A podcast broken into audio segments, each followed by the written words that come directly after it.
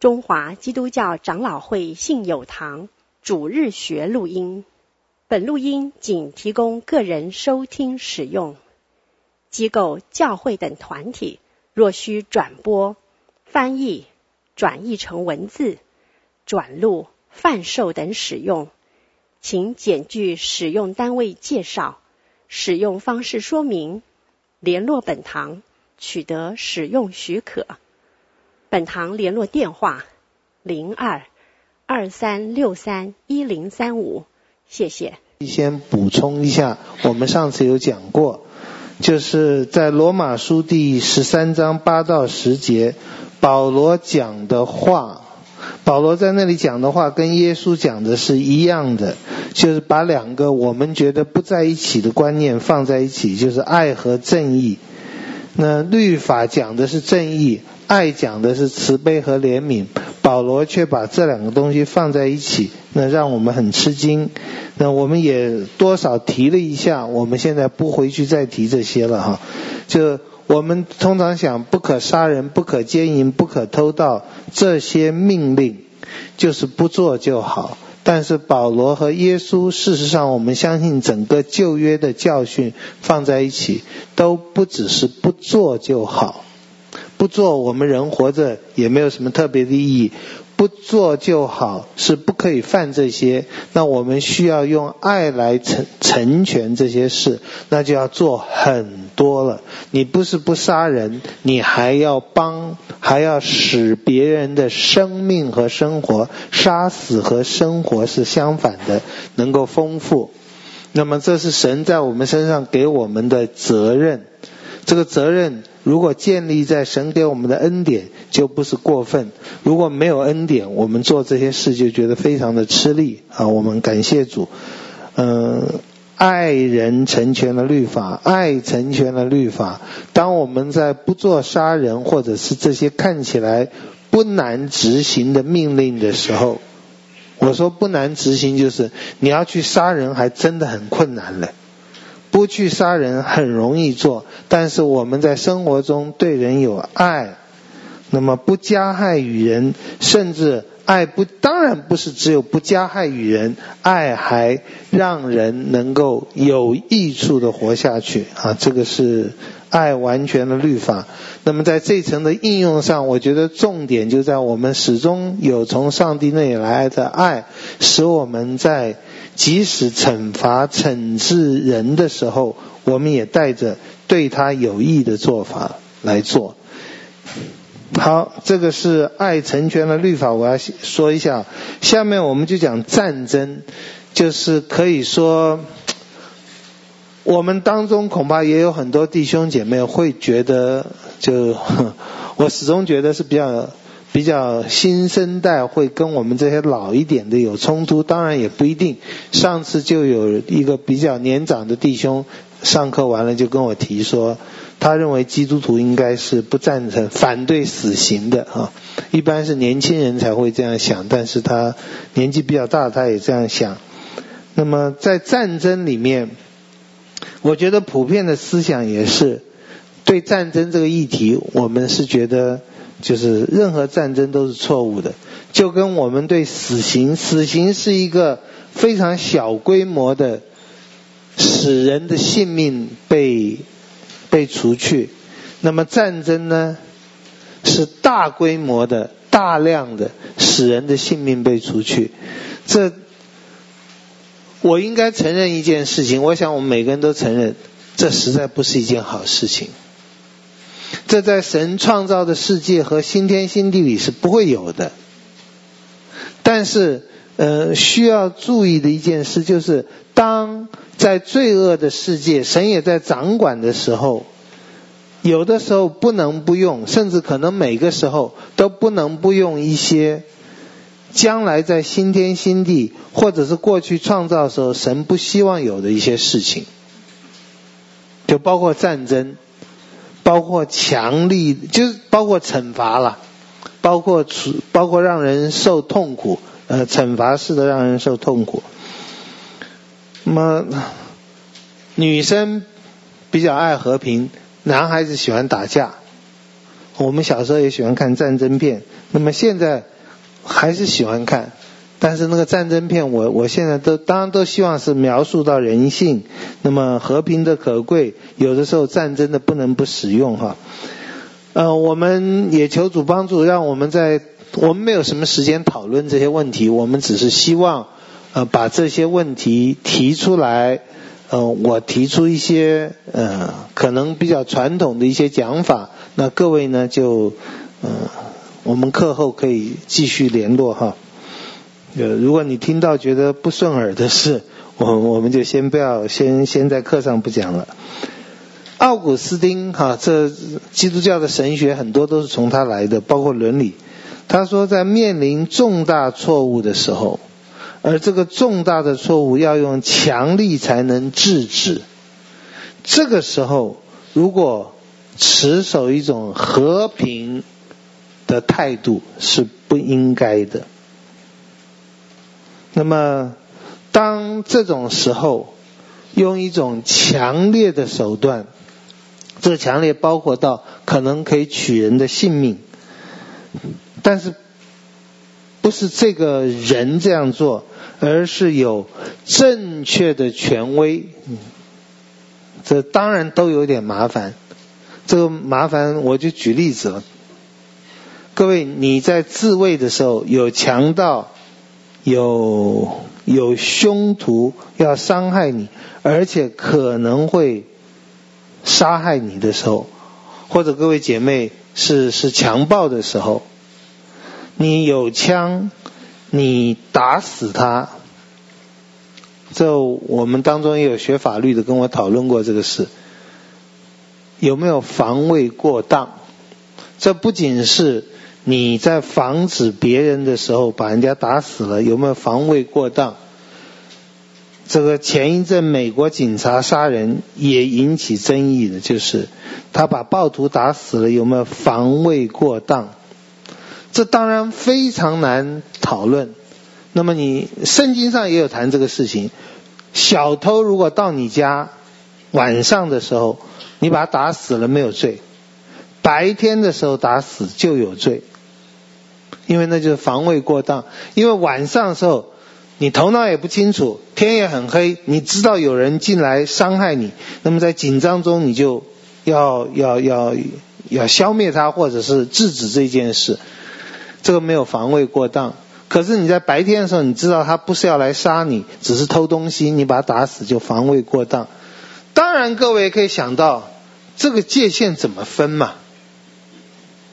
那么在很多这种法律的 case，包括年轻人，就我我看过一个 case，就是在好像在英国，年轻人年轻人大概是十四五六岁的时候，在学校的校车上有一个人霸凌另外一个人，那么就我也不知道欺负的多厉害，被欺负的人后来就拿出刀来，对不起各位，讲得具体一点，好像把人家刺死了，刺了，我忘记几十刀。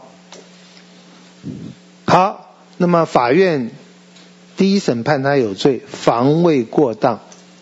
那律师也提出来说，那种时候肾上腺这么高，哪里能算我他砍他一刀两刀是正当防卫，砍他十几二十刀是过当，就这些都不太好说。那么同样，我们在国与国的争执的时候，当正确的权威。允许甚至推动这种自卫，让这种正正确的权威，一般来讲就是国家。好像我们个人不可以，但就算国家以及国家赋予的权利，我们刚刚也讲，即使你是警察，你是在维持治安，也会有很多的讨论的。这个时候，法律的想法、人情的想法，你警察连续打死几个黑人，那么。当然民情愤恨了，可是如果警察说，呃，在当时的状况中，他已经拔出枪来了，不打他，甚至不把他打死，我会死掉，这就各位，我们就去想一想吧。我我都不觉得这些事情，你可以把它讲得这么清楚明白的，可以或不可以。好，Anyway，我们现在是在讲到说战争，就是如果我们马上想到的，可以想到对日抗战，或者是二次大战的时候德国的侵略，是不是？甚至在有些国家没有办法做什么事情的时候，更强大的国家，譬如说英国，譬如说美国，有没有责任组织军队去？那现在也有很多例子，像 ISIS，那个什么伊斯伊斯兰国，那么是不是？就我们可能都反美，很多很多人都是反美的。那如果我们有什么亲人被绑了，然后也被砍头了，然后还有亲人在那里，我们是不是希望我们的什么特种部队能够去救他们的呢？那么是不是能够发动小规模的战争或者小规模的那种杀戮来把他们救出来呢？这些问题都不好回答，就有些人。就是我说过，基督教里面，特别是非基督徒里面，也有一些觉得动手去杀人总是一个错误的事。我们不能以错来治一个错，这也有它的道理。我我们讨论的时候，我们还是以圣经教会的传统为本。那么奥古斯丁觉得这种自卫基本上这是对的。是正义的，是应该做的，不只是可以做的，有的时候是必须做的。各位，当然每次的战争，你包括美国人去打一些战争，也会引起人家这说，就是牛仔精神。牛仔精神说得好，就路见不平拔刀相助；说得不好，就是管闲事。但如果你是一个弱女子，被流氓欺负，你还真希望有个路见不平的牛仔来帮你，对不？我我相信是，所以很难讲。那你在圣经里面似乎，尤其在旧约圣经里面，你可以清楚看到，嗯、发动战争。各位，这实在我我希望不会不会让你们的信仰动摇哈。但是我觉得讲真话，把全面的真理讲出来。即使有动摇，也是一件好事。当然不要动摇，因为我觉得把全面的真理讲出来，让我们去思想，希望能够信心更坚定。那以色列人打迦南地，甚至就不是一个防卫战争，很多人会说是侵略战争了。这个我们现在讲的叫义战。Just war，就奥古斯丁和基督教有这种传统，我们中国也有这种传统。那么孟子有讲，春秋无义战，春秋的战争谁赢谁输，通通都是可恶的人，那不是一个应该打的仗。我我自己也觉得孟子讲的也很好，义战是应当打的仗。有些反战人士觉得，任何的战争都不是义战。那么孟子，我们基督教觉得是义战，该打的是义战。那可是约书亚征服迦南地，恐怕连义战都说不上。那个叫什么？各位，你们现在在看到的这些 ISIS，还有历史上的十字军东征，我不敢说，还有包括美国人、白人跟印那个原住民的战争。其实这当然不是白人跟原住民，也不是基督徒跟原住民而已。我们汉人跟少数民族也同样都有这些问题。那不叫义战，那叫什么？那叫圣战。圣战 （Holy War），我们就觉得是最不 Holy 的东西，以宗教之名去消灭别人。好，当然我们从圣经来讲，我们讲全面的。迦南人，神给了他们四百年的时间悔改，他们还在作恶，所以被消灭。嗯我认为是理直气壮的说，这是正确的圣战，也是义战。那么，而且神后来对以色列人也是这样。当以色列人没有好好使用神给他们的这个土地和和平的时候，神也让其他的国家，就是巴比伦呢，还有其他小国家、其他的比较强的国家，对他们有过骚扰和战争。好，总之，我相信圣经讲的迦南对迦南人发动的战争。即使我们平常不太去想，我今天特别点出来，各位去想，我们想的可能会很觉得会跌倒啊，很灰心、很失望，或者是很怀疑。但是你要想到，神不会错误的，神给迦南人有四百年，给埃及人有四百年的宽容时间、悔改时间，而他们的邪恶的风俗没有停止。你在创世纪的时候，其实已经可以看到亚伯拉罕的后裔，亚伯拉罕家族住在迦南地。到了第三代，就是雅各的子孙的时候，已经学的邪恶极了。就利未和西面杀示剑城的人的时候，奸诈狡猾残暴。那么，当在罪恶的世界。这个邪恶的人和政权越来越大规模的伤人的时候，啊，这个时候圣战和义战是神不但是允许的，而且是鼓励，不但是鼓励，而且没有做是会被责备的。那么约书亚就做这个事，后来士师也做这个事，当有。错误的行为、侵略、压制的行为的时候，士师会做这个事。大卫对歌利亚的攻击，对非利士人攻击也是这样。和平主义者一般都会讲，讲的也有一些道理，就是那是你们讲的话。那我们不是霸道，我们会说圣经讲的一定是正确的。就今天。中国跟日本写二次大战史，一定是不一样的嘛？就他们一定会觉得他们嗯发动了战争或者怎么样是怎么合理怎么合理，我们连听都听不下去，那就会吵架了。但是有的时候在起码我们在课堂里，我们需要听到别人的想法意见。有一段经文也让我们唉，真是会很难下咽哈。就是你在撒母耳记上十五章看到，当你不遵守上帝的命令，去不仅是发动战争，而且是把上帝说的恶人都要消灭的时候，你这种怜悯、同情、和平、民主，通通都是负面的，神都不喜悦。撒母耳记上第十五章。就是神借着撒母耳要扫罗把亚玛力人，这个词非常难听啊。第十五章第三节，撒母耳记上要灭尽他们所有的，不可怜惜他们。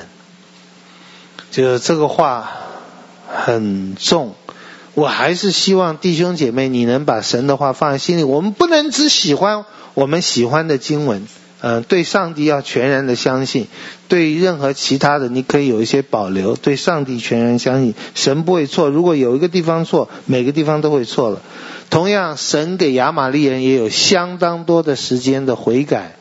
那么这也表示了将来地狱是真的会有存在的。那么人不悔改，最后就到了那个他愿意任意妄行的地方去，也是神的公平，甚至一种怜悯。好。扫罗就做了这个战争，扫罗打赢了，打赢了以后呢，甚至在作战之前第六节，扫罗还对基尼人叫他们离开，免得一起杀灭。这也是一个人道，但这个人道没有违反上帝的规定，所以好，感谢主。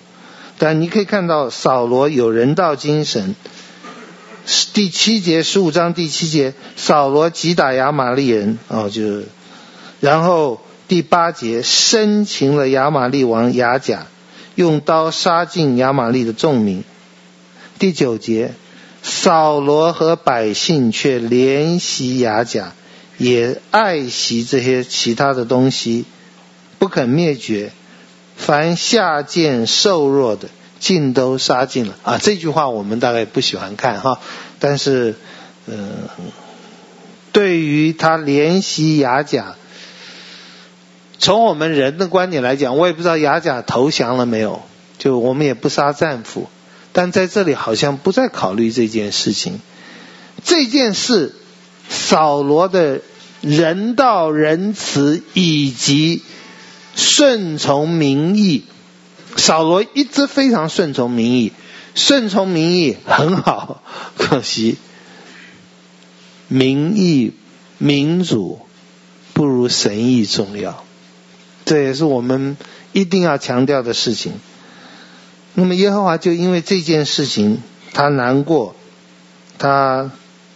他后悔了，后来就责备了扫罗啊。那这件事情，我想我们就不继续说下去啊。就是扫罗的和平政策被定罪，就看起来我们从圣经来看，等一下我们会谈到新约，因为很多人会说哦，我们你刚刚讲的那都旧约的时代残忍啊、无情，嗯，旧约新约都是神的话。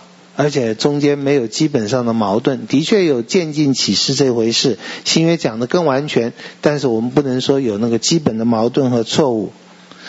嗯，我也把所有问题的答案每次都讲一个答案，某一方面。各位，如果你觉得神对人一切的带领就是现世报，那当然这些人很惨，小孩子被杀掉也很惨，几岁就被杀掉了，现世报。他可能也没做什么坏事。如果你想到只是现世报，没有永恒的审判、永恒的神的赏赐和责备、刑罚，那问题就不能解决了。可是我们基督徒不能只想现世报，我们基督要想到神永恒。对了，对很多人来讲，我不要什么永恒的报应，我要现世报。那么，但是这个是很肤浅的，嗯，或者是也就是我们自己想想也会不对，我们不去谈它哈。在基督教或者天主教里面，发动战争的确是有比后来就比奥古斯丁讲的更完全的有那个义战的理论，就是什么战争是义战。正义之战是可以打的，是非打不可的。各位，这些我们都可以去想一想哈。第一个，这个你们如果要记也可以，不记也可以。这主要提出来是，就奥古斯丁，然后有一个 Aquinas，就是他们的他们的神学家，在十三世纪比较提出来的义战。就基督徒可以参加的，应该参加的，应该全力以赴的。第一个，这有正当的理由，发动战争有正当的理由，那这都需要举例子。那什么叫做不正当的理由？可能包括是公共的利益，而不是公共的益处，有益的益。而不是私人的利益，这个即使是皇帝的利益都不可以。我们中国汉朝的时候，照这样的理论发动过不义之战。汉朝的皇帝，我想尤其是汉武帝，喜欢千里马。打匈奴的战争里面，有很多时候基本是要得到那个千里马。那么，当然，我们看到的，我们看到我们历史一般就是啊，匈奴来侵略我们地方，啊，这可能也有了。我不是历史学家，我没有办法判断。如果你们去找那个所谓的匈奴，他们那个时候的写历史，可能李广就是一个日本的军团司令。那么他们的某个善于就是什么伟大的抗中英雄啊，这。这有可能，不过如果是寻找千里马而要打仗，或者是要寻求得到别国的资源而打仗，这不是驿站。这个时候不仅是私利，就算是公利，公家的利益、大家利益都不可以。照我看历史课本或我们小学的时候听到的，日本人打中国，包括从东东北开始，那不是天皇的利益，是全日本人的利益。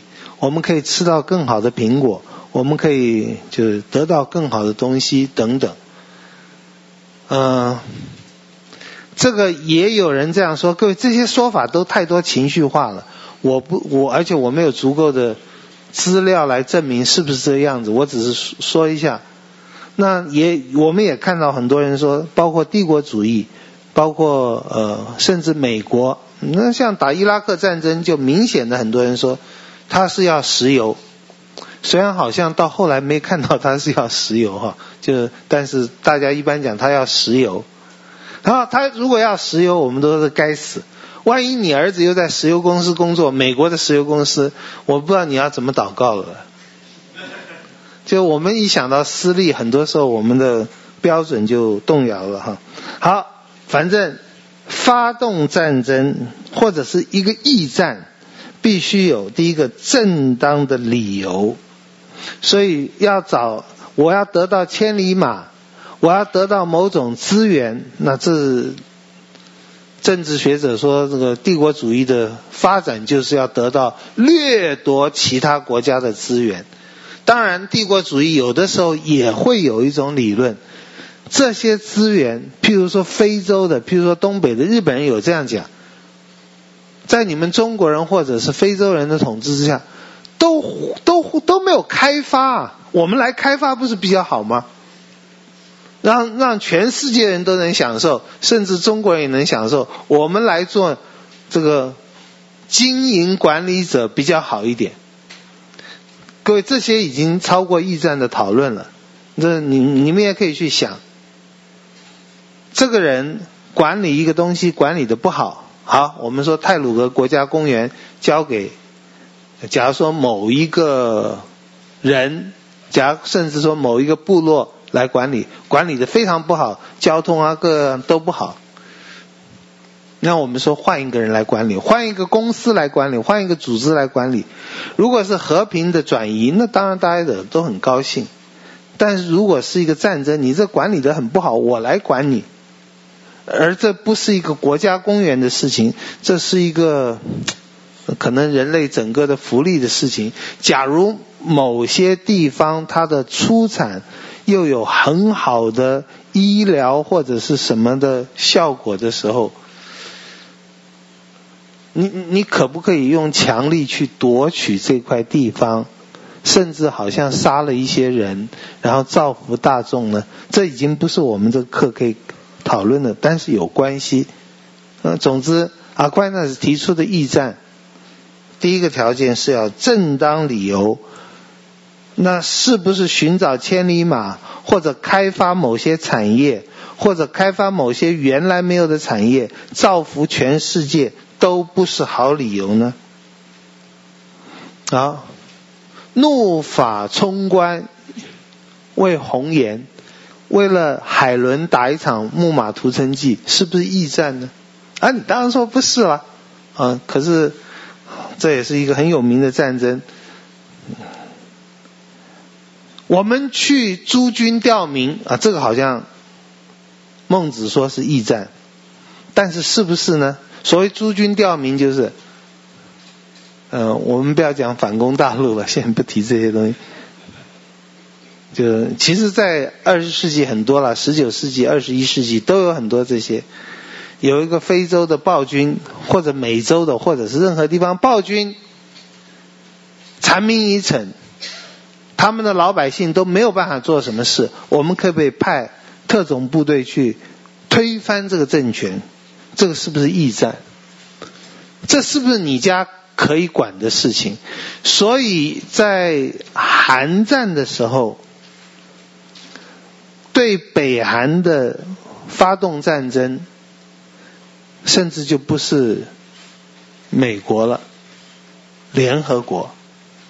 你当然说啊，这后面都是美国在那里推动的，就是有一个比较好的理由，这是很多国家的共同的看法。通常我们一定会讲到，可能比较是易战的，就是自卫战争。但是我们同样有一个问题：什么叫做自卫？什么叫做过度的防卫？每一个国家的打仗的那个机构，就国防部，都叫做自卫部 （Defense Department）。就是你来侵略我，我就防御的。哎，你看美国防御可以一直防御到非洲去，这是防御还是在 还是在还是在 offensive 啊？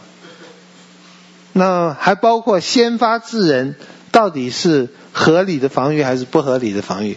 各位，这些拜托不要情绪化，你能想得周延一点比较好哈。对，有战争，譬如说一九七零年。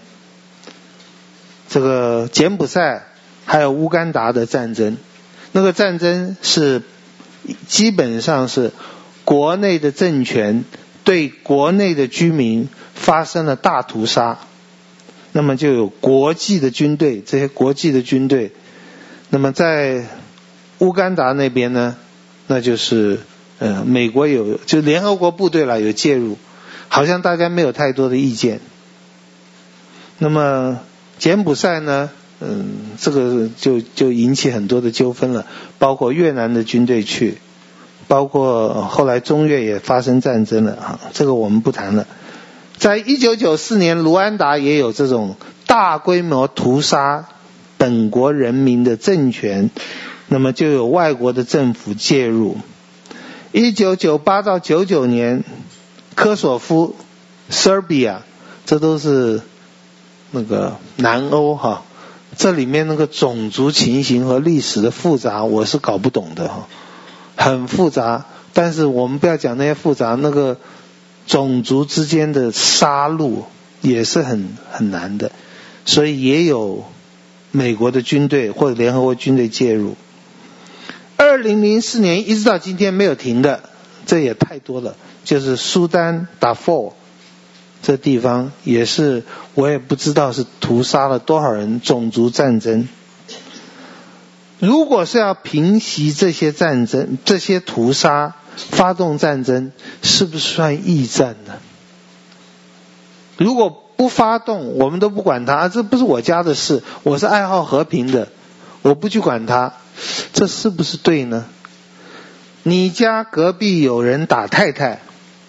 打老婆或者现在打小孩，你要管到什么地步呢？你要找警察到什么地步呢？警察可以进去干涉到什么地步呢？那如果是情绪上的一种虐待，精神上的虐待，又要到什么地步呢？各位都不好回答哈，就是。但是这些是我们活在罪恶世界，看到一些不幸事情或者很残酷的事情。记得刚刚奥古斯丁讲，当有重大错误的时候，保持和平是是不应该的。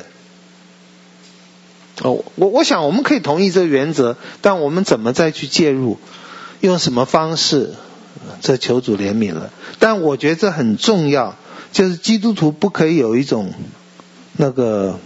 乌托邦的想法，哦，上帝神是爱，所以我们就不要有这些战争。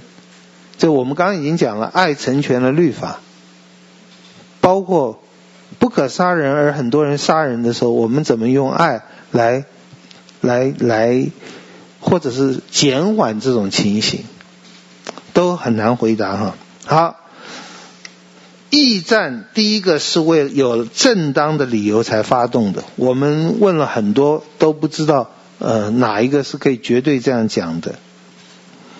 第二个，有有有资格的权威人士公开宣战，就驿站必须是 declared，就是宣战。我们现在进入战争，这些也都很困难。我我都不太记得了，美国打越战好像打了好多年才宣战的，甚至有没有宣我都不知道。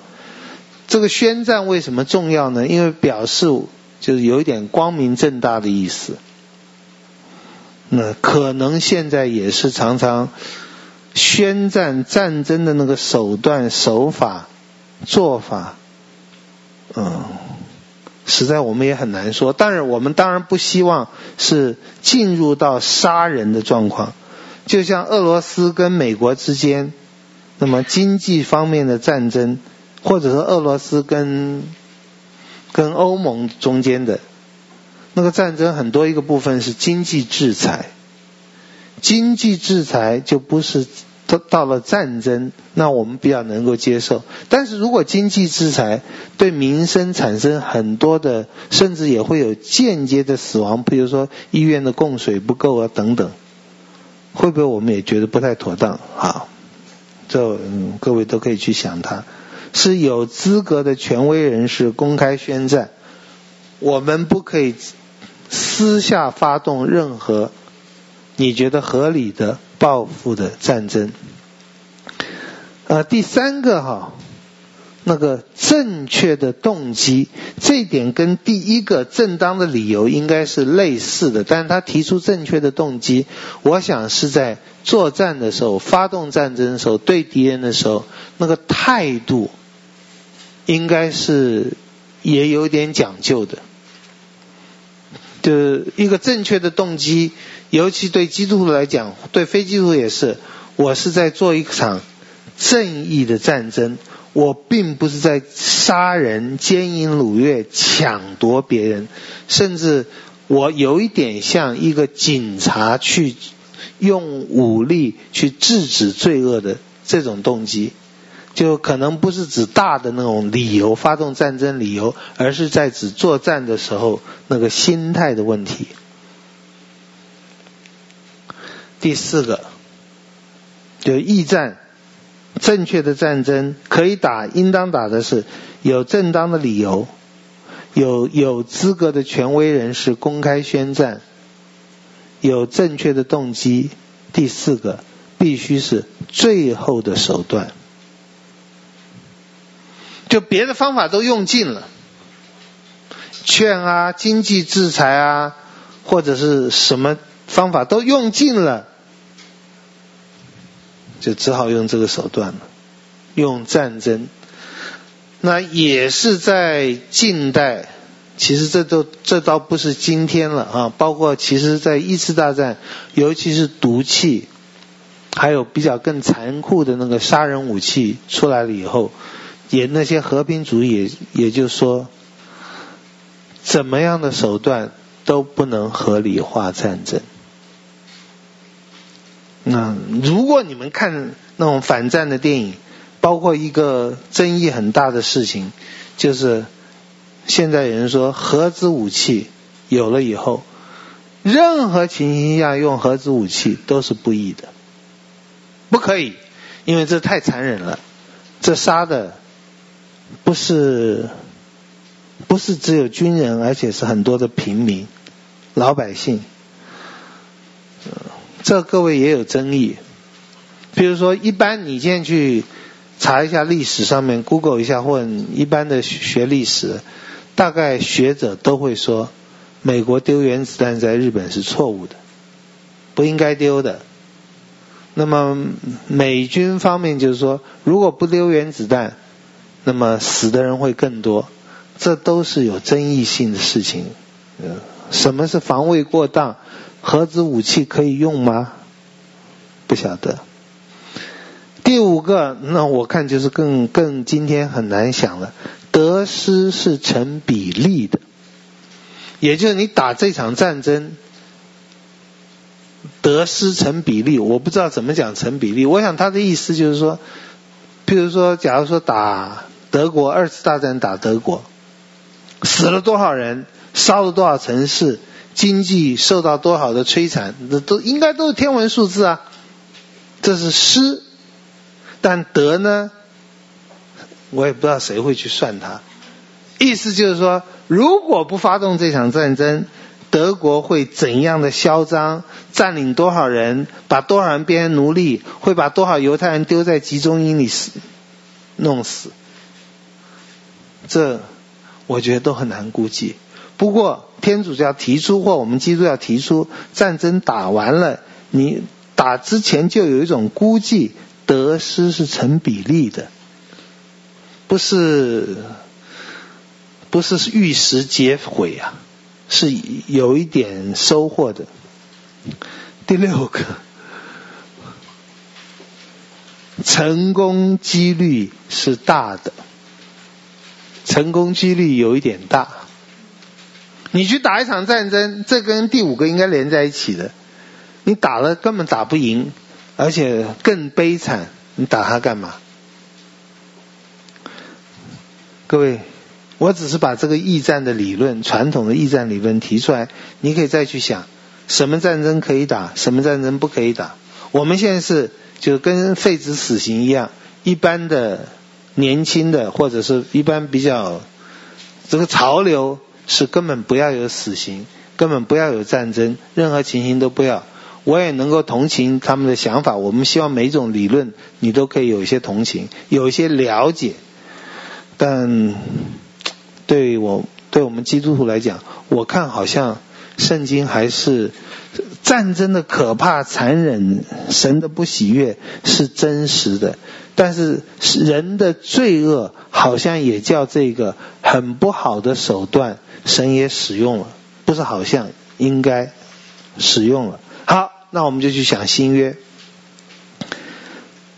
新约呢，说我们还可以，基督徒还可以参战。在改教运动的时候，也很多人就问过马丁路德：我们基督徒可以当兵吗？那么路德所回答的。影响力不只是可不可以当兵，是一个圣俗的观念。基督不但可以当兵，基督可以可以也应当从事各种行业。就信徒皆祭司，并不是只有做传道人、宣教士才是服侍上帝。做一个鞋鞋匠，做一个呃面包师傅，做一个家庭主妇，都可以荣耀上帝。啊，你大概也说啊，这样很好。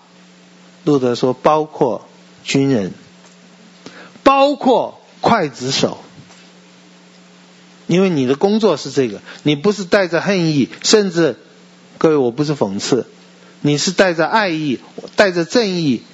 我做的这个工作，我虽然是在杀人，我是执行国家神透过国家政府给我的。责任去做这个事，目的是要让社会的治安更好、更公平。当然说是这样说，但是你也不能忽略忽略这种理由，应该是从从圣经来看合理的，因为圣经上讲，任何一个地方、任何一个时候，包括罗、包括以弗所书里面讲到的，我们在这个世界上工作也是在服侍上帝，包括你的退休工作等等。那所以圣经里面新约里面对百夫长，而且是罗马的百夫长，很多是非常肯定的。有人就说，所以可以当兵啊，可以当，各位可以当兵，这根本不是问题，是当兵可以杀人，这就是你可以去参加国家的一个制度，然后你当兵其实主要的目标。我们当然说保家卫国了，但你的保家卫国是用武力消灭敌人，就是杀敌人来保家卫国，可不可以？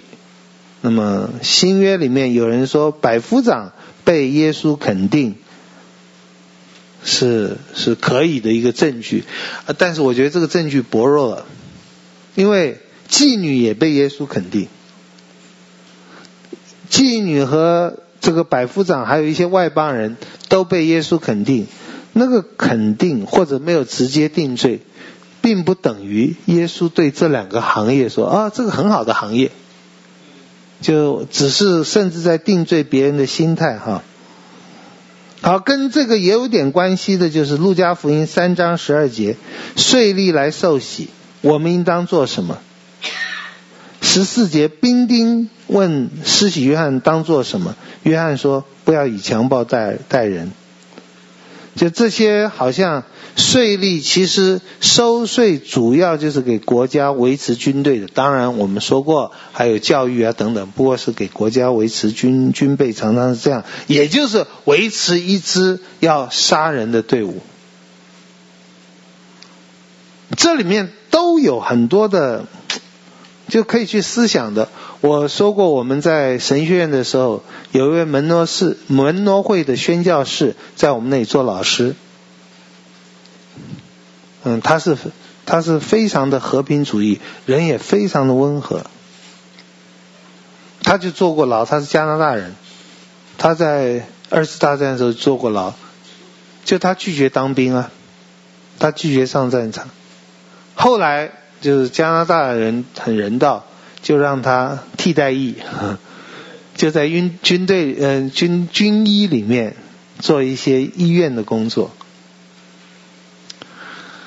各位，你不杀人，你的工作是制造枪，这个你不杀人你是磨刀，你不杀人你是把军人身体练好了、修好了去动刀。你说这还是不一样，我承认也是不一样。但是就各位都可以去想一想，那支持说新约也觉得有军队、有战争是可以的，包括。兵丁来问施洗约翰，施洗约翰没有没有说，你们这残忍下流的人呐，就不要当兵，当兵是杀人的。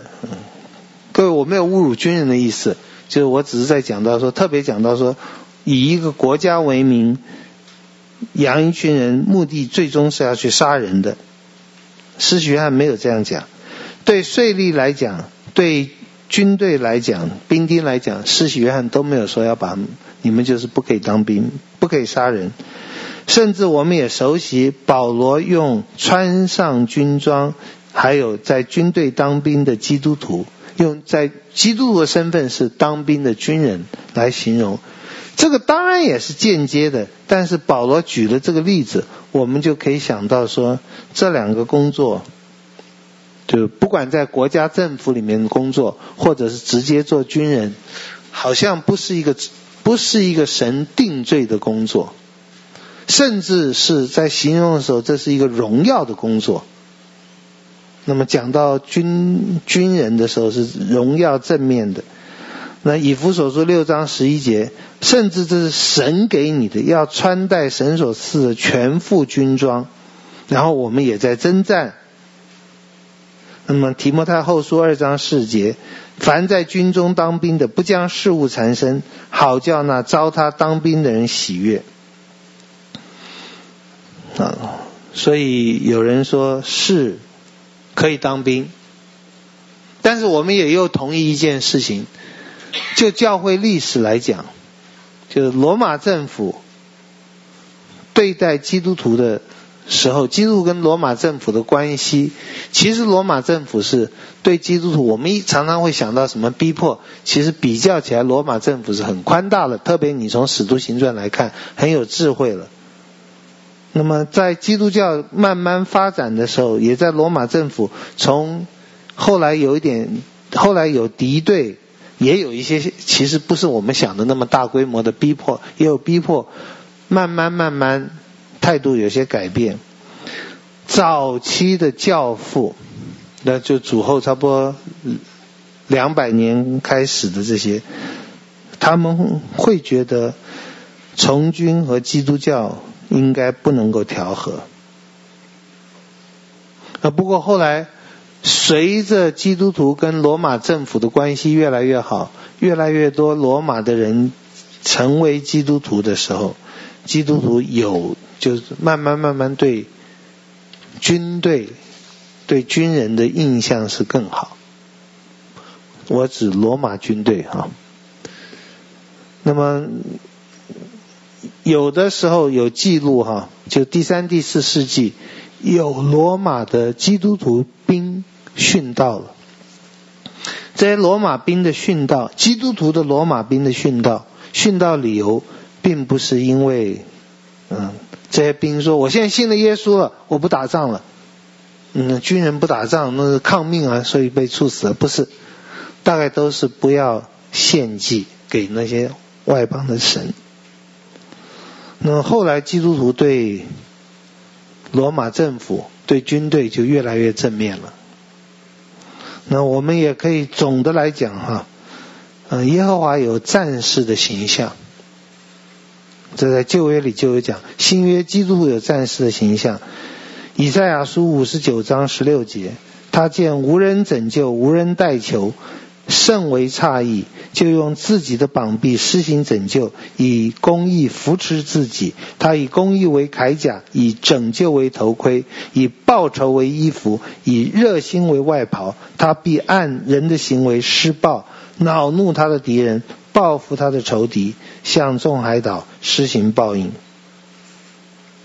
啊，我的一个暂时的结论就是，教会传统上对从军，其实重点不在从军，就是军队杀人的合法化是肯定的，就是圣经里是这样讲的。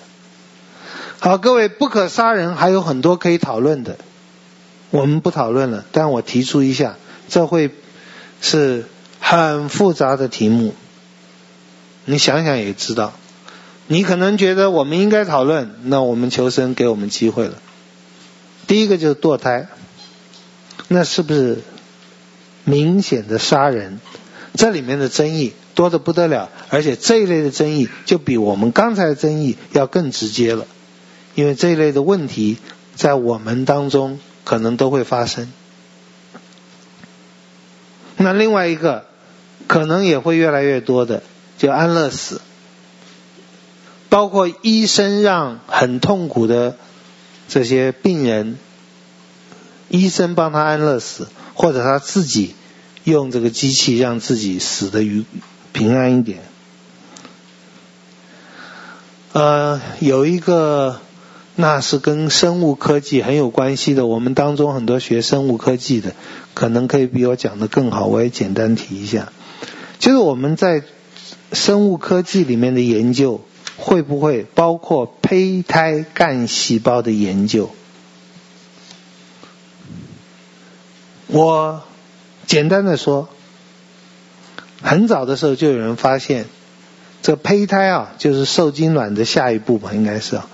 胚胎里面的，我讲简单的，因为我可能讲错，萃取出来的东西对于医学的帮助很大，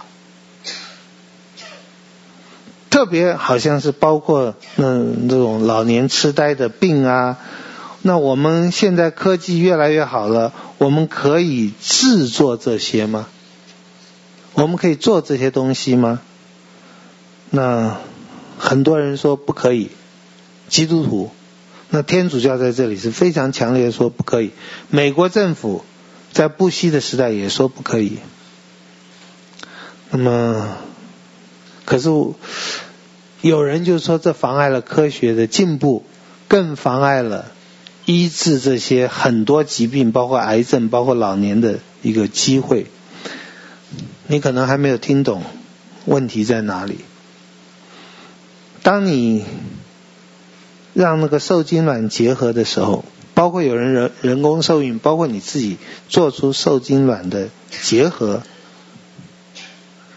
那包括我们这个是下面一个下面一个题目，比如不可兼营，这两个连在一起了。受精卵培养了以后，就包括夫妻想要做人工受孕，就可能做了五六个嘛。然后取一个状况最好的，发展出来成为一个人。各位，另外那四五个怎么办？我们教会有姐妹以前在医院里面，在中央研究院做，帮老师做这个。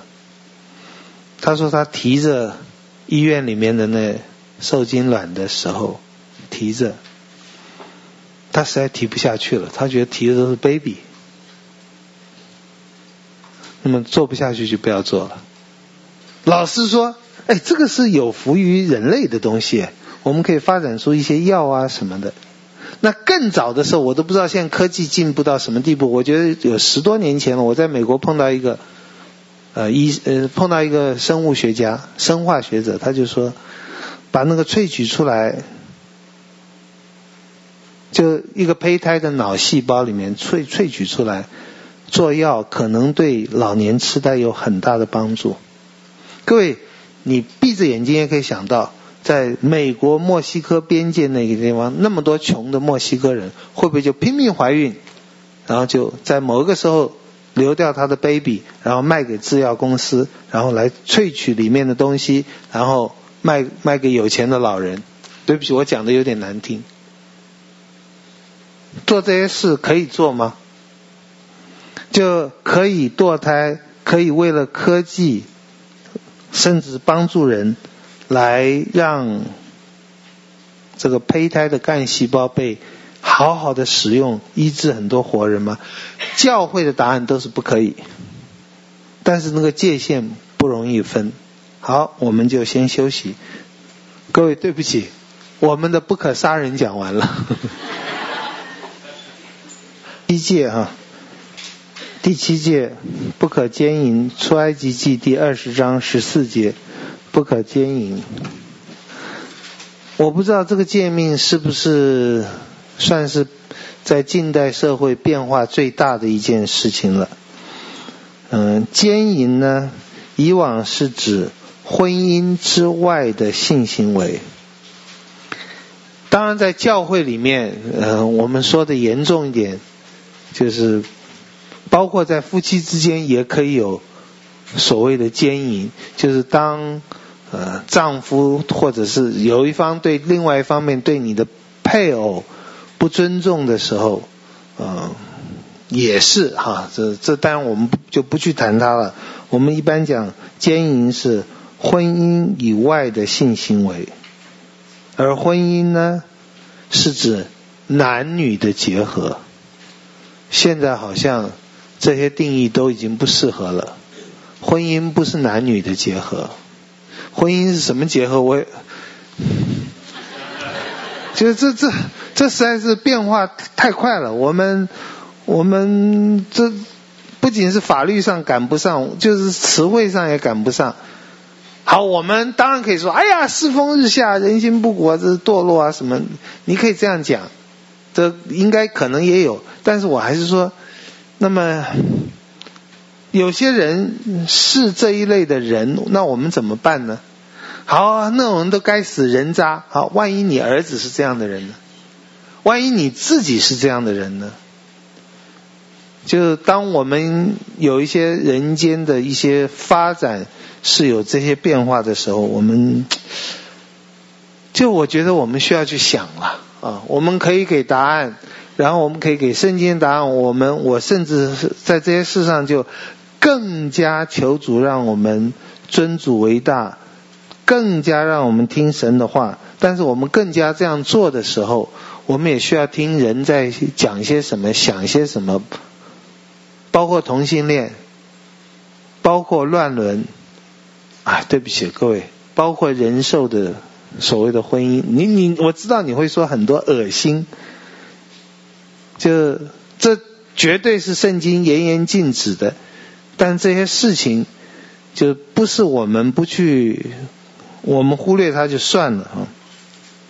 这我也觉得是很多，包括基督徒，包括福音派的基督徒，在支持同性婚姻的时候，他们拒绝面对的。就包括我有一些朋友，就都是很有名的基督徒的伦理学教授。或者说香港的一些支持同志的一些基督徒觉得他们很可怜，他们一直被压迫，他们的声音没有人听，然后他们都会说同性恋可以结婚，不会导致滑坡理论。所谓滑坡理论就是你这一步走错了，你允许同性婚姻，那么就哗就会。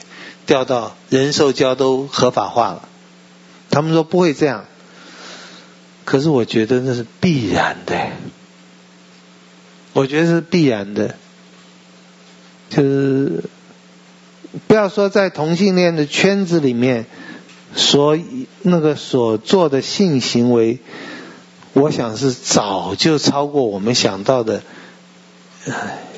一个做丈夫的，一个做妻子的，不管是不是同性的持一而终的行为了。这种很多同性恋说这是美好的，那么比较起来这也是比较美好的。我也知道在很多地方就是有有这种同性的婚姻，然后他们也持一而终。很多人说这样很好。我的意思是，如果你觉得这个可以的话，其他的所有的，我不觉得那要等十年二十年，我觉得等十秒二十秒啊，为什么不可以？我。我觉得我们要想的周到一点，但是我们想的再周到、再仔细，我不能否认这种滑坡理论，就是说，我们一旦开了一个门，那个门开下去会会什么时候可以关，或者根本你就说不要关。但是我想，任何一个后现代的人，甚至虚无主义、相对主义，也会说，我们不能没有一些规矩。包括同性恋的圈子里面，一定也有他们的规矩。呃，我们我们人不可能任意任意而行哈。好，那我也把简单的答案讲出来。这答案实在对于同性恋或者说我们一般的异性恋都一样。我们在讲不可奸淫，就是。在婚姻以外的，我们不去讲到婚姻之内的那个，同样是夫妻，但是因为违反不尊重对方那种奸淫，我们不去谈它了啊。我们就讲说，呃，我们的这样讲吧，性的需要要得到的满足。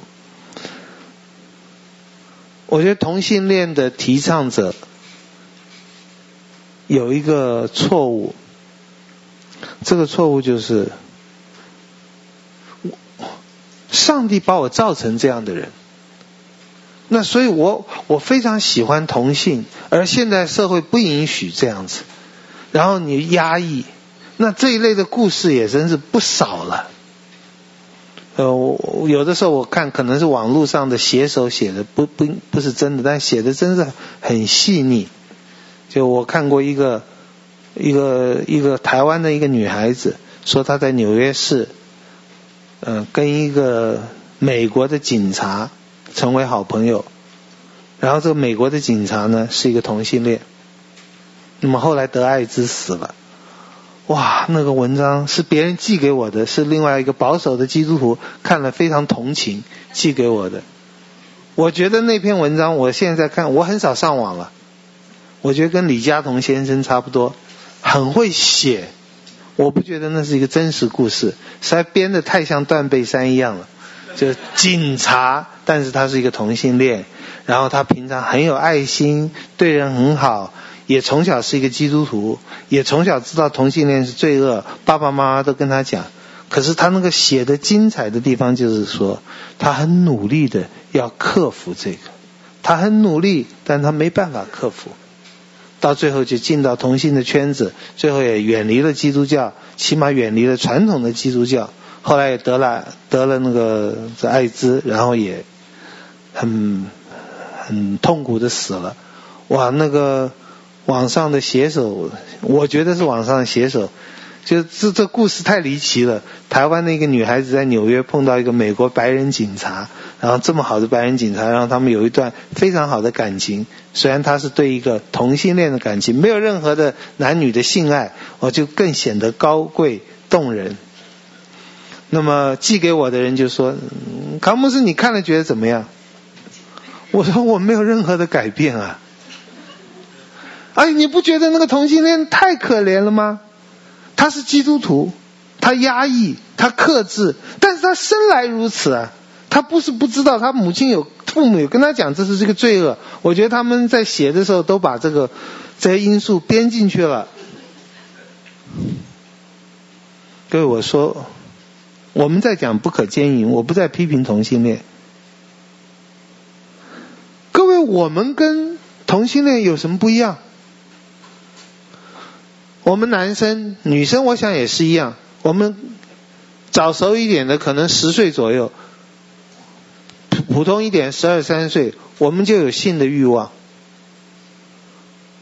我们能够结婚，合理的、合法的、合情的、快快乐乐的、光明正大的，有这方面满足，常常是等到十几年甚至几十年以后，甚至很多人一辈子都没有，我们没有结婚的机会。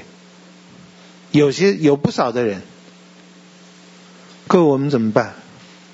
那我想在婚姻里面，性不能得到满足的也很多。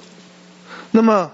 在我们的罪恶的人性里面，就是所以我不是故意在批评同性恋。我说我们都在一条船上，我们都是罪人，我们都有那种，你要说很可怜，都很可怜。我们都有强烈的希望满足的一种欲望，而那个欲望满足不了。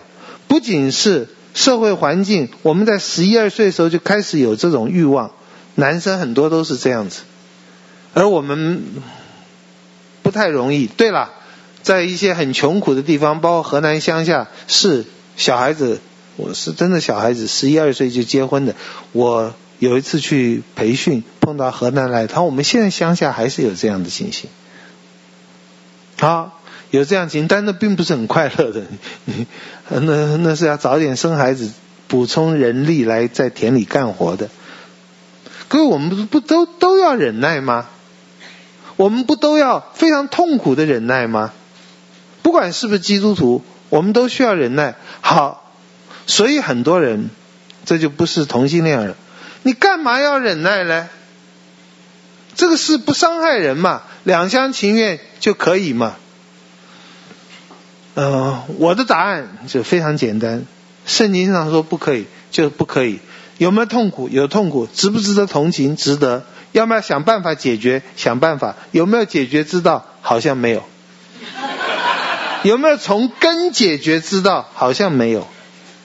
不是说你结婚了就解决这问题了。结婚以后，我们不是还是需要忍耐吗？结婚以后，夫妻的在很多方面的不能协调、不幸福，不是很多吗？然后哇，觉得有个红颜知己，或者是白颜知己，分男的女的，白马王子。你不是得忍耐吗？你能说我干嘛要忍耐？我们沟通一下，就是我我我也看过罗素啊，有名的最聪明的这个无神论者啊，五四运动之后有来我们中国讲学啊，那时候他就是在英国就惊世骇俗，因为他家里很有钱是爵士，所以他也负担得起，他就觉得婚姻根本是可以废掉的东西，他觉得通奸根本不是罪恶。他觉得，就大家大方一点嘛。那么我们中国那时候也有不少人学，我觉得包括是不是鲁迅跟许广平也有这样的协议，就是我们是愿意住在一起，不过任何人要对任何其他人有这个性关系，我们是是不会生气的。我觉得不是不会生气，就是不会限制的。我们很大方，各位，那个那个理论就好像说，你今天吃东西，你不必从一而终。我家楼下有个牛肉面馆，我天天都要去他那里吃，我换一家就不忠实了。食色都是性也，为什么吃东西可以换很多家，性不可以换很多？我只能说，圣经说，圣经不允许。那么，我觉得圣经不允许是正确的，是真实的。包括罗素的婚姻，后来还是好几好几个都是离婚了。他们都觉得婚外情没有问题，我可以包容，你可以包容。哎呀，哪里是没有问题？活死了！你说哦，他还不够进步。好，我就不去讨论了。就我只能从圣经里来看，我们就是要忍耐。从小到大，每件事性上面、吃上面，每件事我们必须忍耐。当然有别的啦。我们当中年轻人跟我来谈这些问题的时候，我都说：“哎呀，求主保守你们的团契活动能够更更消耗体力、更有趣一点。”就这些也是嘛。我们的生活，包括年轻人，包括教会，我觉得都有很健康的看法，就是大家要有好的呃这个。生活，我们的生活能不是天天只有读经祷告？我觉得教会不是没有注意这些，而，开明的父母也注意到这些。但是我们碰到这关键的时候，我们需要忍耐。然后圣经里告诉我们，我们自己也知道，连不信主的人也知道。哦，你觉得这没事，我就释放、解放、脱离以前那些错误的观念。各位，那释放、解放不了的，因为这是神放在人里面的那个铁则，是不能。我们的罪恶让我们觉得很痛苦，但是，呃，神给我们的恩典，各位对不起啊，好像都是老生常谈，但是我只好讲这个老生常谈了。哥林多前书十章十三节，你们所遇见的试探，无非是人所能受的。你说不能，这是圣灵默示的话，我们只能说能。神是信实的，必不叫你们受试探过于所能受的。在受试探的时候，总要给你们开一条出路，叫你们能忍受得住。这不是只有在讲信，这是在讲神的信实，在每件事上帮助我们。那我们求神帮助恩待我们。呃，哥林多前书第七章第八节。我对着没有嫁娶的和寡妇说：若他们常向我就好；倘若自己禁止不住，就可以嫁娶。与其欲火攻心，倒不如嫁娶为妙。这我们也不敢说，是，就啊，各位就赶快结婚了，反正结婚生活的不幸福，比欲火攻心还是要好一点。我不能这样说，这只是在给你一个概括的原则。我们看这些事情的时候，看这些经文都不要都不要死板哈。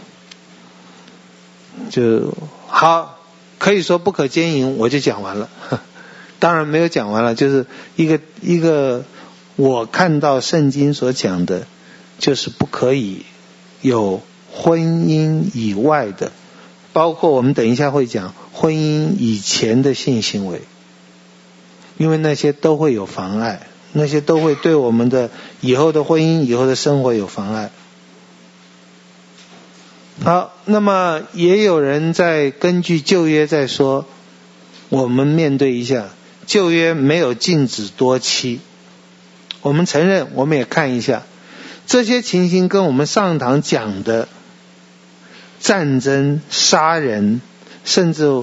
我们以后下半学期可能会提到的，就是十诫里面其实还有不可做假见证，还有不可妄称耶和华你的名，你神的名，这两个诫命连在一起，传统就把它说成不可说谎。那么是不可说谎，是要诚实，这个圣经都讲得很清楚，就跟不可杀人、不可奸淫一样。但是在罪恶的世界，有不同的罪恶发生的时候。神似乎是允许某一种罪恶来制止另外一种罪恶。我觉得死刑就是用杀人来制止杀，战争就是用杀人来制止可能更大规模的杀。那么多期旧约的没有制止，并不是说这件事是。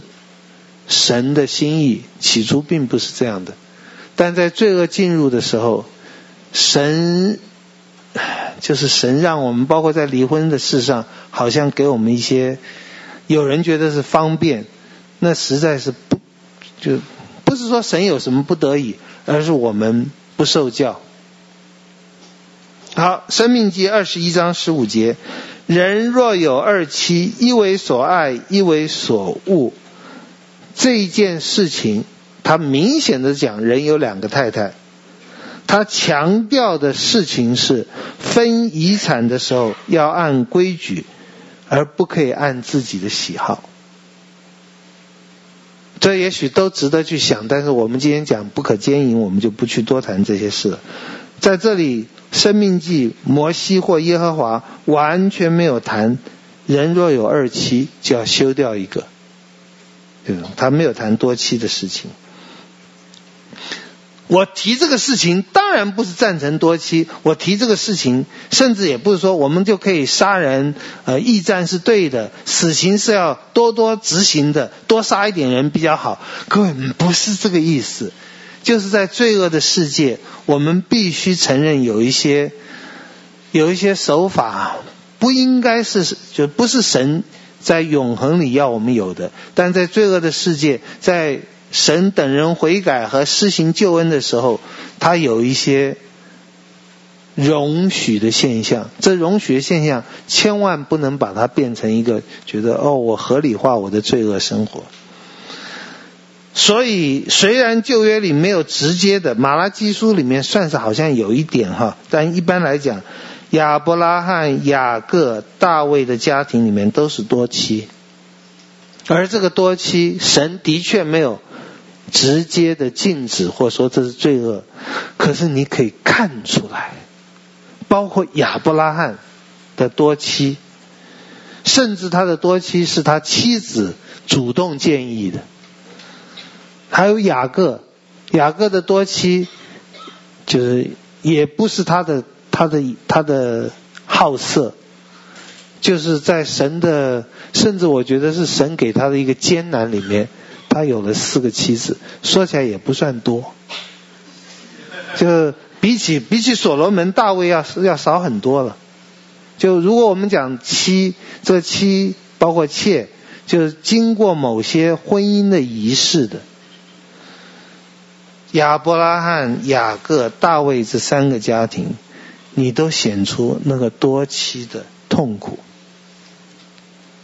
所以各位，呃，我知道。忍耐很不舒服，但是犯罪结果一定是更痛苦。就另外有一些类似的事情啊，就像我们以后会提的，说谎是一个罪，绝对是神恨恶的。但是有的时候神对这个没有定罪，并不是说允许，而是在那种艰难的环境下，神有他的我们需要去思想的地方。四世纪第十一章，耶弗他献女儿也是一样。有人说哦，耶弗他没有献女儿，只是女儿终身不娶嫁。我看那个四世纪十一章表达出来的应该不是这样。不过我们不去讨论解经的问题，我们只是在讲说那一件事情，耶和华也没有称赞或责备耶弗他。就在这个时候，你要从其中得到教训，就要小心一点。到底是什么意思？我觉得就是一个悲惨的事情。这悲惨的事情，呃，显出约耶夫他的愚蠢，他女儿的孝顺吗？那么也显出，对我们也提醒不要贸然许愿。但是你许了愿以后。耶和华居然也没有去禁止你实现这个愿，那你当然想到那个女儿很可怜。我记得我每次都讲的吗？你不能只想到现世报，你想到现世报，这个世界没有没有解答了。当然，耶夫他女儿就遗憾终身，遗憾永远了。没有，我相信他的死亡跟主的在一起，一定有。可能更好的，一定是更好的一个结局哈。婚婚姻从旧约里面多妻产生的那些许许多多的痛苦以及罪恶，我想包括大卫，我希望能够足以叫我们基督徒能够知道警惕，这些人是我们的见解。各位，我知道面对排山倒海，还有不断的社会上的风气，也是很不容易抗拒。我承认，我们有的时候也真希望就就一面倒一下，啊，求主让我们能忍耐。那刚才我有说，各位喜欢上网查的时候，大概也可以查得到哈。啊，好像在最近，嗯，就有人。西方可能更多了，中文我们也开始有看到，就是婚前的性行为不是什么罪恶，如果是从一而终，如果这一对就都是反正会结婚了，后来也真的结婚了，那么婚前性行为并不是罪恶。那么也有人说，呃，从圣经里面另外一个没有好像直接定罪的，就包括呃犹大嫖妓没有被定罪，没有被上帝定罪。犹大是呃雅各的儿子犹大哈，没有被定罪。我觉得圣经刚好相反，也给我们看到。那个这一方面的随便，即使在迦南地一个很随便的地方，就像我刚刚讲，即使是罗素，他提倡通奸无罪，他提倡婚姻只是一一个很虚伪的仪式，我们不一定需要。在他自己的生活里面，当他和他的配偶彼此不忠实的时候，是很痛苦、很难继续生活的。那么，即使在迦南那个性那么错乱的地方，我们上次提过，《创世纪》三四章，迪拿跟事件在婚姻之前发生了性关系，而发生了性关系之后，迪拿还住在他家。那么他们好像商谈的时候，也表示这件事情哦，我们就是事后再补救一下就好了。有一个婚礼来补救一下，当然最后是死了那么多人。可是你看他们在谈话的时候，呃，迪拿的哥哥们在创世纪三四章十七节，倘若你们不听从我们，我们就带着妹子走了。就显然这件事情。你的儿子跟我的妹妹发生了关系，而他们还没有结婚。即使他们要在一起生活，即使我们要补办这些，我们也需要有一些补偿的事。要不然我的妹妹很羞辱，我们要带着她走。就这件事情并不是很欢喜快乐的来补办这个事，这是一个羞辱。然后最后他们杀了人，借的是借口杀了人，在三四章三十一节说，他们说他岂可待我们的妹子如同妓女吗？即使在千年，在一个很淫乱的地方，对于婚前不是婚外哦，而且这一对年轻人可以用结婚，好像可以用结婚来补救，仍然是一个很丢脸的行为。所以，不仅不要有婚外性行为，婚前也不要有。这显出婚外的性行为是这个很羞耻的。犹大嫖妓，就妓女，我们就跟跟讲军人军队一样，好像是就是，我不是把军人跟他们比放在一起，但就一个是杀人，一个是性上面的随便。嗯、也有人会这样想，就这个行业，呃，基督徒可不可以自慰，或者说，就是婚外的性行为，婚外性行为包括有些国家是合法的，就是性交易者。犹大嫖妓，犹大那时候已经没有没有妻子了。犹大去嫖妓的时候，后来要付钱给这个妓女。各位，我们不去故事再讲故事。那个妓女其实是他的媳妇，我们不去讲那个故事。他要去付的时候，发现付不了那个钱。创世纪三十八章二十三节，犹大说：“任凭他拿去吧，免得我们被羞辱。”意思就是说，嫖妓这件事如果被知道是羞辱的。就我的意思也是说。呃，不是像我们想的这么简单。事实上，今天招妓的话，如果公共人物被发现，即使他没有婚姻，我想还是一个羞辱。所以求神帮助我们。那么，婚外这个不需要多讨论了。这个婚前，呃，婚还婚外跟妓女。自慰我实在不敢讲，因为比较保守的也觉得那是一个罪恶，一样需要用忍耐来克服。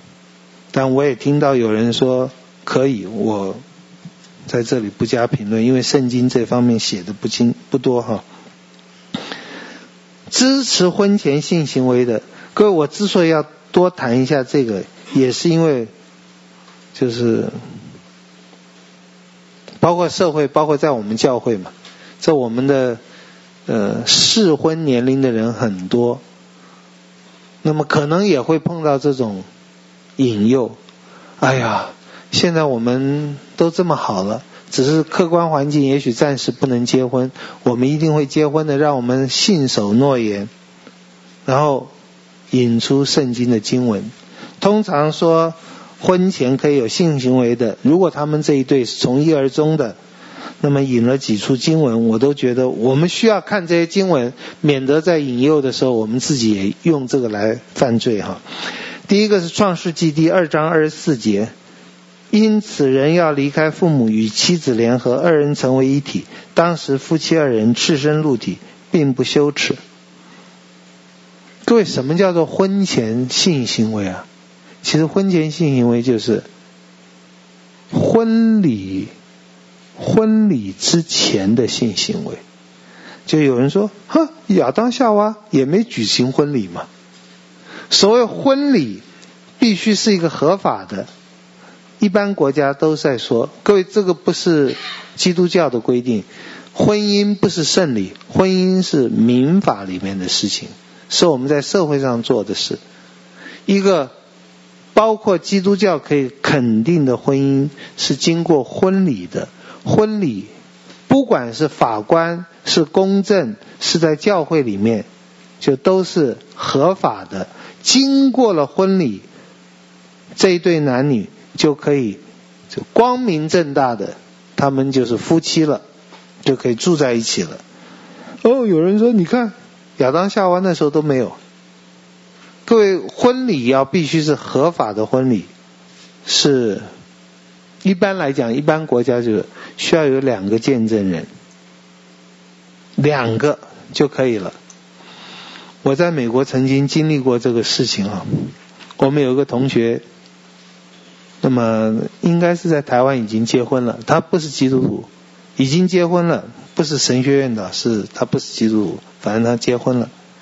那么但是在美国呢，要跟他妻子办理就登记嘛，就所以要有一个另外一个婚礼，那我们就我就陪他到法院去，我们就他。他太太，那么在美国还不算太太，因为还没有经过婚礼。那么在台湾已经经过，所以这也是合法。到了，到了法院，然后就去找法官。法官就说：“哦，你们两个要结婚？”他说：“是。”他说：“那跟我来吧。”然后我们就跟着法官走。那在法院里面，他原来在一个办公室，然后我们就走到走廊，走廊有个地方人少一点。就但是还是走廊，法官就说：“嗯，这里看起来还算安静。”法官就说：“照美国法律，合法的婚姻要有两个人见证。”他说：“我是一个。”然后就指着我说：“你愿意做他们婚姻的见证人？”我当然愿意啊。然后他就跟那那一对说：“你们现在举起手来。”他们就举起手来，呃，Repeat after me。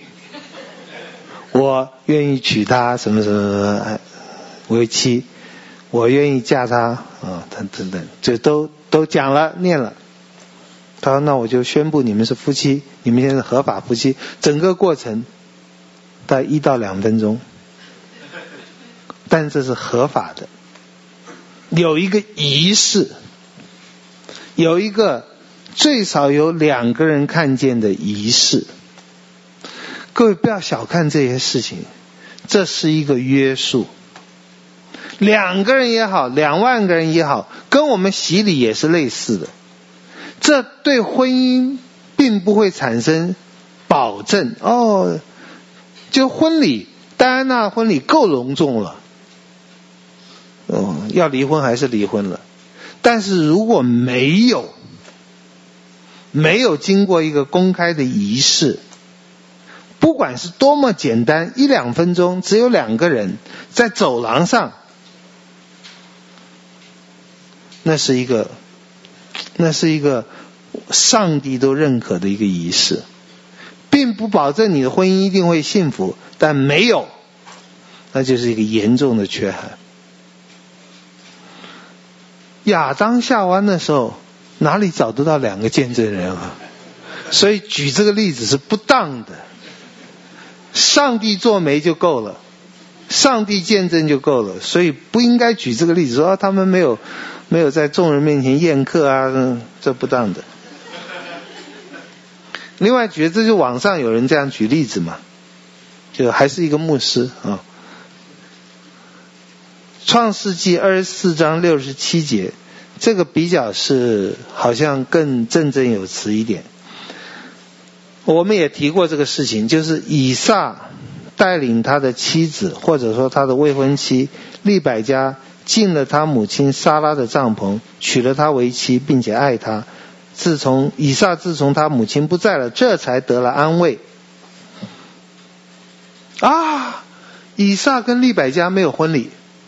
没有喜宴，好，这个理由各位要注意，是从一个角度来讲，利百加连公公都没有见，婆婆那个时候已经死了，莎拉已经死了，利百加没有去见亚伯拉罕，这很稀奇的事情。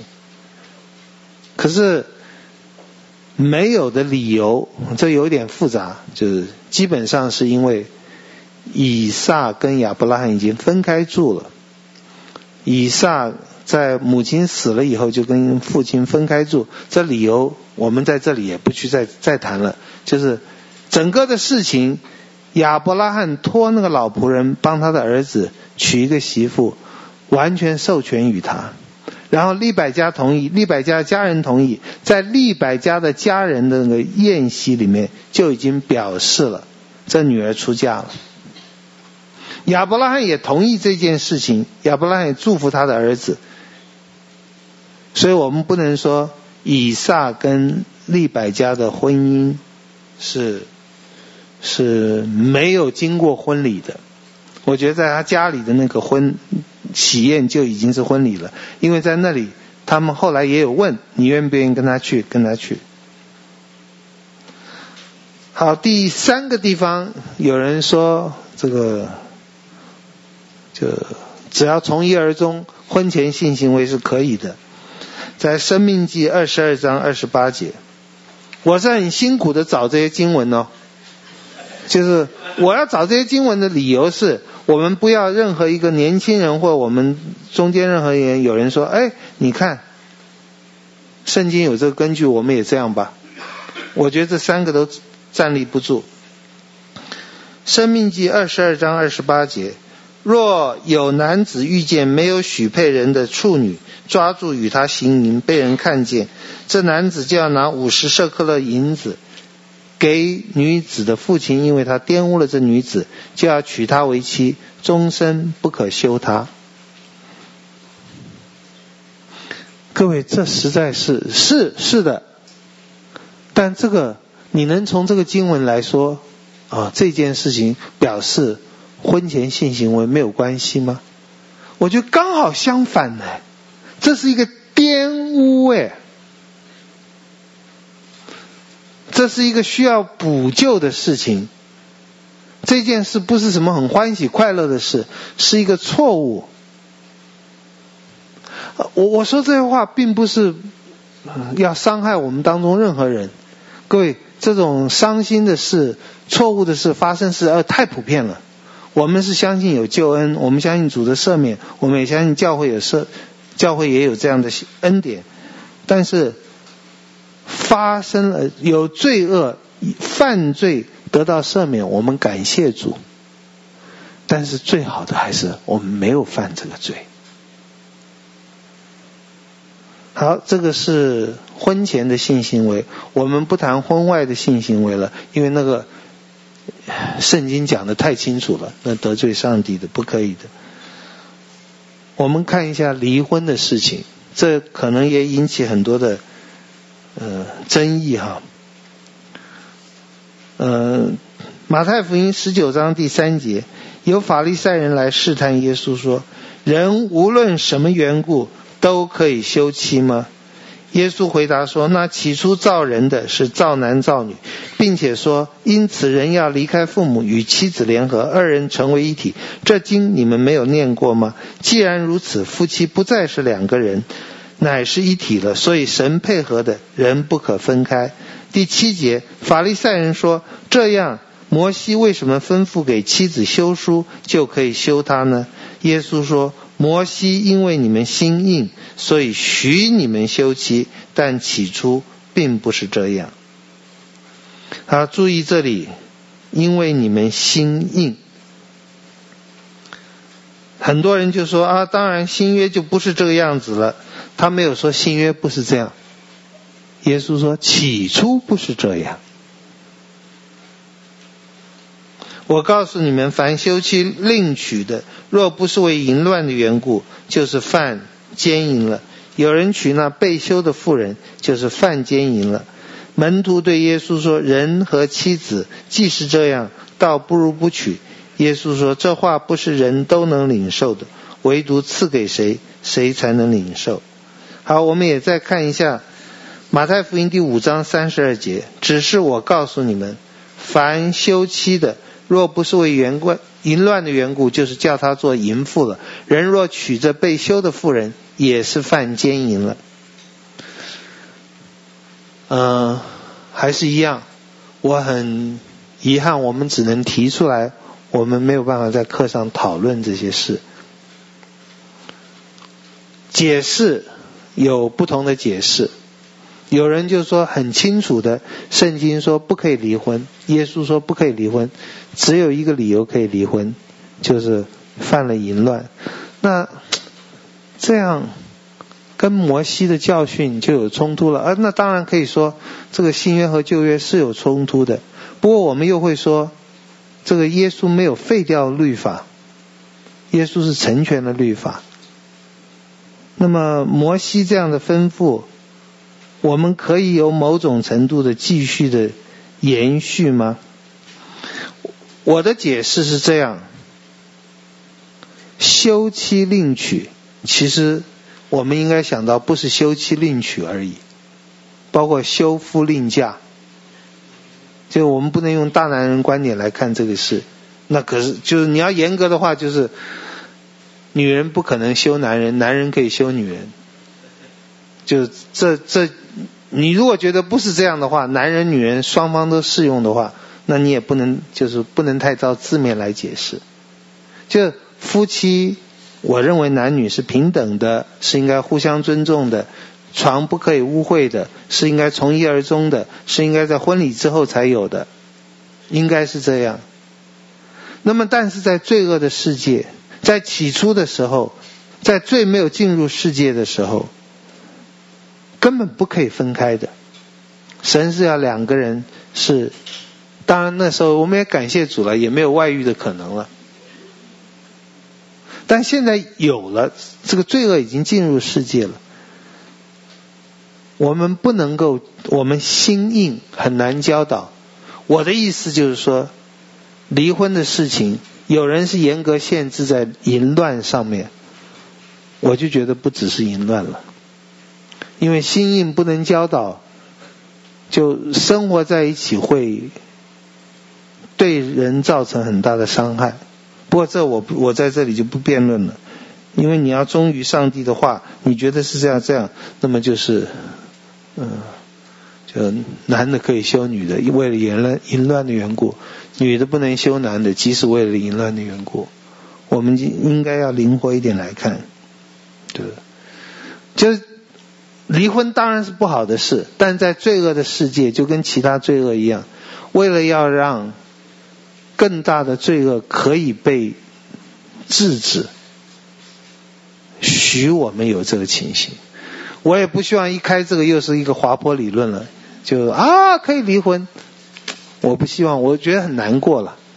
我们有这个罪恶的事情，但有的时候实在是，嗯、包括很多人讲到家暴啊，还有小孩受到伤害啊，呃，常识上应该是觉得可以，但是你看重神的话，我觉得并不是不可以，因为圣经讲了，我们心硬，所以许我们有这种情形。那另外一个就是休妻另娶，就好像不仅是不能离婚，而且不能再娶嫁。有人也根据罗马书七章二节，就说等到配偶死了，你才能够结再结婚。就罗马书七章二节说，女人有了丈夫，丈夫活着，她就被律法约束；丈夫死了，就脱离了丈夫的律法。所以丈夫活着，他归别人家淫妇，即使他们离过婚了；丈夫死了，他就脱离了丈夫的律法，归于别人，也不是淫淫妇。各位，我知道有些人，包括有些神学院也是这样解释的。即使你是合法的离了婚了，是对方有了淫乱了，就是通常都是男人有了嘛。但是我说，如果你要照字字面来讲的话，女人没有这个权利，只有男人有。所以我们如果要死板，就是男女，呃，女人是怎么样都不可以修夫的。那这样讲不通吧？离了婚以后也不可以再结婚，除了配偶死掉。我觉得那是错解了罗马书第七章，那里讲的意思就是，其实就是你丈夫跟你还有婚姻关系。那里活着就是活着，跟你有婚姻关系。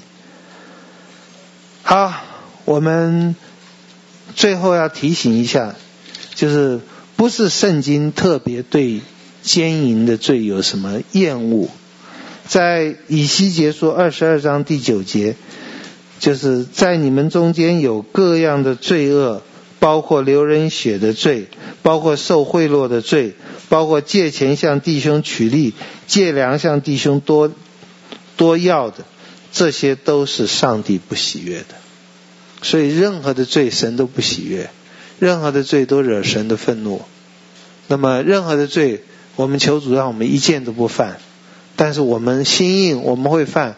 我们非常感谢主，主有赦罪的恩典，为我们开一条路。但即使是这样，让我们的生活就更不要动用这样的恩典。更靠着这样的恩典，我们能够活着圣洁的生活。好，我们祷告，天父，谢谢你的恩典，恳求主怜悯恩待教会，怜悯恩待我们，恩待我们能够忠心良善的服侍你，也恩待我们忠心良善的喜悦你的律法和你的拯救。奉耶稣的名祷告，阿门。感谢您的收听。若需进一步详细资讯，请上本堂网站。w w w 点 h f p c h u r c h 点 o r g 点 t w。本堂地址：台北市罗斯福路三段两百六十九巷五号。谢谢。